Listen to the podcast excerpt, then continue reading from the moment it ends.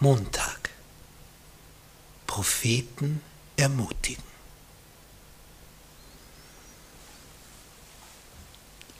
Jetzt lasst uns mal diese Reihenfolge betrachten. Da ist ein Daniel, ein Mann Gottes. Und es gelingt ihm, den König Kyros, den Perserkönig, dorthin zu bringen, dass der einen Erlass erlässt. Die Juden dürfen zurück, 50.000 kehren zurück und gibt ihnen die wirtschaftlichen Hilfsmittel in die Hand. Er finanziert den Wiederaufbau des Tempels. Die Widersacher arbeiten dagegen. Sie wollen die Hände des Volkes schlaff machen, sie vom Bauen abschrecken. Sie wollen sogar beim König dagegen arbeiten. Und was macht jetzt Gott?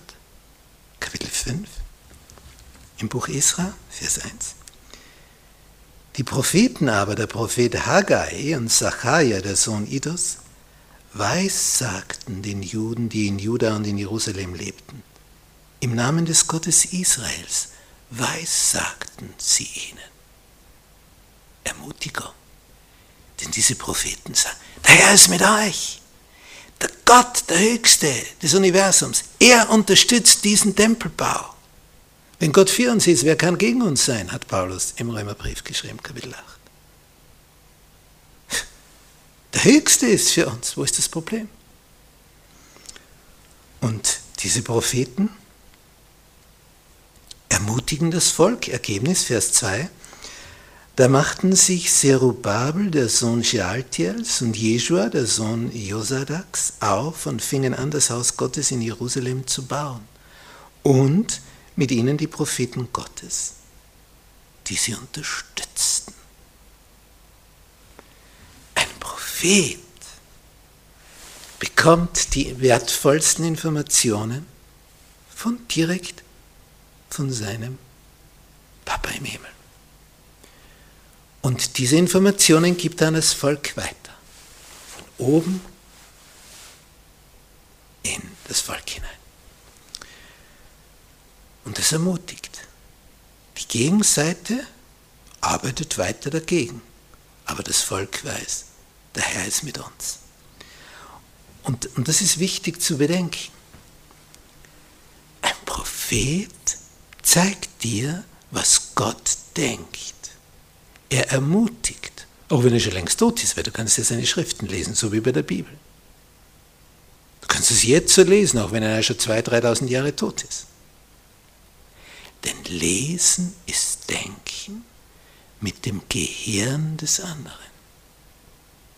Du kannst jetzt die Gedanken lesen, wenn du Buch liest, was hat er für Gedanken gehabt?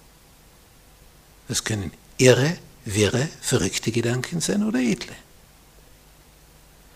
Wenn du jetzt die Bibel liest, hier hat Gott durch seinen Geist Menschen beauftragt. Das heißt, du liest nicht nur von Esra etwas oder von Nehemiah oder Daniel, du liest eigentlich das, was Gott ihnen an Gedanken geschenkt hat. Das heißt, du denkst die Gedanken Gottes nach.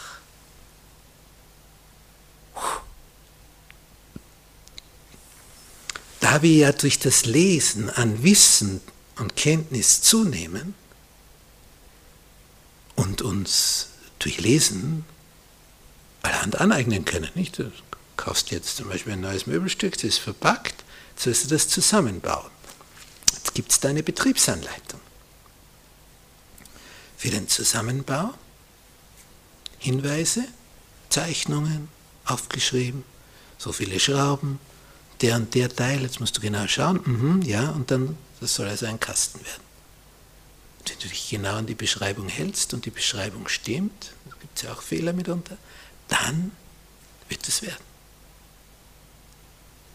Wenn du es nicht beachtest, kann es sein, dass am Ende dir ein Teil fehlt, wo du dann mehr, äh, übrig bleibt, wo du dann am Ende merkst, ach so ganz am Anfang hätte ich das einbauen sollen, jetzt muss ich wieder alles zerlegen, um das einzubauen.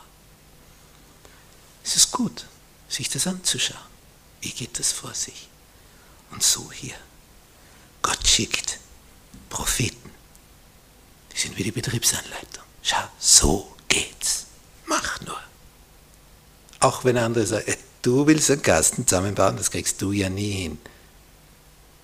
Wenn du vorsichtig, gewissenhaft daran arbeitest, wirst du länger brauchen.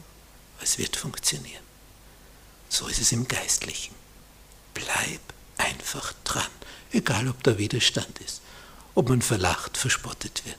Hier lohnt es sich weiter daran zu bleiben.